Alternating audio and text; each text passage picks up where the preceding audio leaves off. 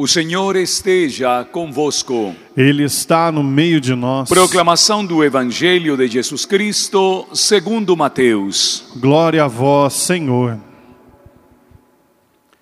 Naquele tempo, entrando em um barco, Jesus atravessou para outra margem do lago e foi para sua cidade.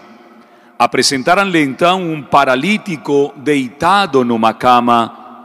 Vendo a fé que eles tinham, Jesus disse ao paralítico: Coragem, filho, os teus pecados estão perdoados.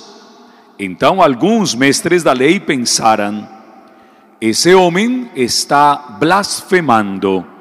Mas Jesus, conhecendo os pensamentos deles, disse: Por que tendes esses maus pensamentos em vossos corações? O que é mais fácil dizer? Os teus pecados estão perdoados, ou dizer, levanta-te e anda. Pois bem, para que saibais que o Filho do Homem tem na terra poder para perdoar os pecados, disse então ao paralítico: Levanta-te, pega tua cama e vai para tua casa. O paralítico então se levantou e foi para sua casa. Vendo isso, a multidão ficou com medo e glorificou a Deus por ter dado tal poder aos homens. Palavra da salvação. Glória a vós, Senhor.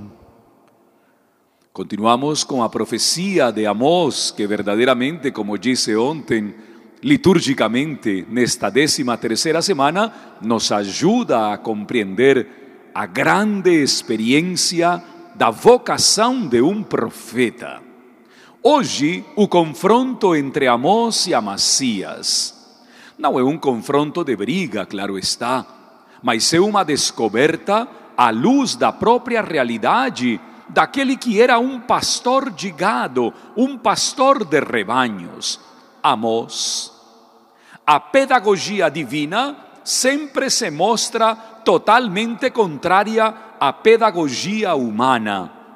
Deus tem uma paixão verdadeiramente desesperada por desconcertar a lógica humana. Poderíamos pensar, Deus escolhe gente muito boa, muito grande para fazer coisas maravilhosas. Não. Deus escolhe gente que nem eu, ruim pra caramba. Gente que não teria que estar aqui. E Deus se vale de toda uma situação real para fazer a sua obra em cada um de nós.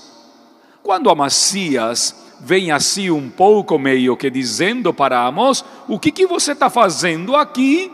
Amós diz, eu não sou profeta, não sou filho de profeta, eu não tenho nada de profeta mas o Senhor me chamou quando eu cuidava do gado. Quando foi que o Senhor te chamou a ti? Quando foi que o Senhor te fez a chamada, vem e segue-me? Quando foi que o Senhor fez com que tu descobrisses para que és bom? O Senhor te escolheu numa hora exata, num momento concreto, porque a história da salvação acontece na nossa realidade cronológica, naquilo que cada um de nós é. O profeta mostra claramente que a vocação de profeta não depende nem de sucessão, nem muito menos de linhagem ou alguma coisa parecida. O Senhor chama a quem Ele quer para uma missão específica e própria. Respondamos ao Senhor como respondeu Amós e como tantos outros e outras têm respondido. Foi o Senhor quem me chamou.